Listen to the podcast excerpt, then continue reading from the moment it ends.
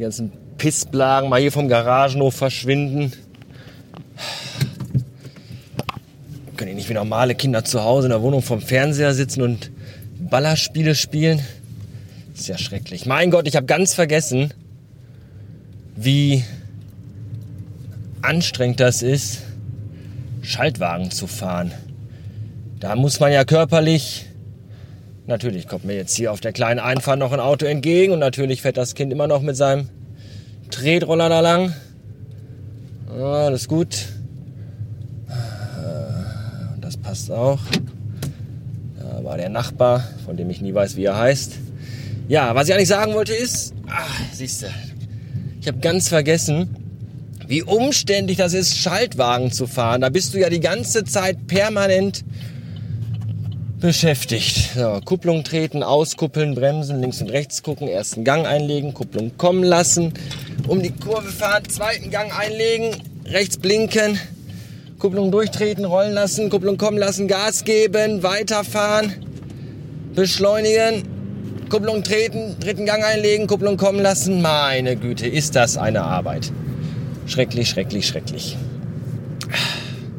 Was ich eigentlich erzählen wollte ist, ich habe mir eine neue Mütze gekauft. Wer mich kennt, der weiß, dass ich unglaublich gerne und unverhältnismäßig oft Mützen trage. Das hat zwei Gründe. Zum einen sind Mützen ein sehr schönes modisches Accessoire und zum anderen bin ich leider sehr eitel was mein Haar angeht, von dem ich eigentlich nur noch in der Einzahl im Singular sprechen müsste, weil so viel ist da eben halt nicht mehr. Und ähm, Moment, erster Gang kommen lassen, lenken, zweiten Gang kommen lassen und rum. Und äh,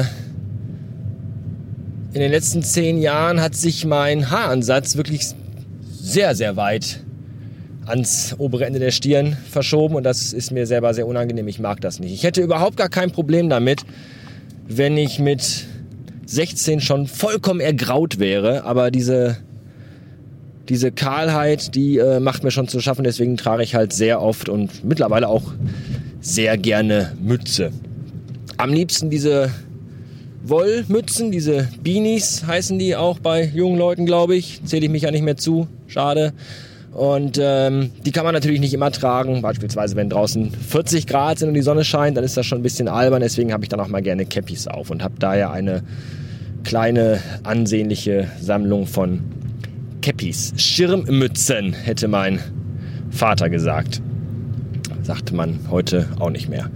Ja, zum, zum Beispiel habe ich eine Original New York Yankees Cappy aus New York, die mir damals vor vielen Jahren von einem äh, Freund aus der Stadt, die niemals schläft, mitgebracht wurde. Und ich habe eine schwarze Mütze von der sympathischen englischen Klamottenmanufaktur Lonesdale. Und da hält sich ja ein hartes Gerücht. Es gibt ja ja, mir hat mal jemand gesagt, der sehr gerne karierte Hemden trägt, das äh, Lonesdale ist ja eine Marke, die nur Nazis tragen.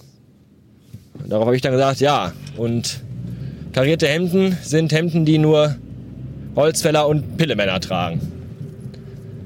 Dann habe ich dann mal ein bisschen recherchiert und festgestellt, oh, das stimmt sogar. Lonesdale wird tatsächlich hauptsächlich von Nazis getragen. Das ist aber nicht so, dass Lonesdale jetzt sagt, wir machen Klamotten für Nazis, sondern Lonesdale sagt, wir machen halt Klamotten und wenn Nazis die anziehen, können wir auch nichts dafür. Ja, das ist so wie bei, ja, ist das hier? Äh, Camp David. Ja, Camp David sagt ja auch nicht, wir machen Klamotten für blöde Vollspasten, sondern Camp David sagt halt, wir machen hässliche Klamotten und wenn Vollspasten die anziehen, können wir auch nichts dafür. Das ist halt so. Ja, und äh, Gut, jetzt habe ich eine neue Mütze gekauft. Es ist eine schwarze Mütze auch wieder geworden, natürlich. Äh, und das ist das, was ich eigentlich nur erzählen wollte. Und zwar ist da vorne ein japanischer Schriftzug drauf, weil ich ja japanologischer Fan bin. Deswegen auch der Akira Akkurat Podcast und all das. Und äh, da steht in japanischen Schriftzeichen Tokio. Und natürlich wollte ich nicht einem Betrug aufliegen ja, dass da vielleicht dann tatsächlich gar nicht Tokio steht, sondern man kann ja keine japanischen Schriftzeichen lesen, ich zumindest nicht. Nicht, dass da hinterher steht, weiß ich nicht, Erkenschwick oder Bottrop-Bartenbrock. Deswegen habe ich das im Vorfeld, bevor ich diese Mütze kaufte, recherchiert und da steht tatsächlich Tokio. Das ist eine sehr schöne Mütze, die mir sehr gut gefällt und die ich jetzt auch des Öfteren antragen werde. Das war das, was ich eigentlich sagen wollte. Jetzt muss ich mich hier wieder weiter mit Schalten und Walten äh, be befassen und äh, sage mal bis später.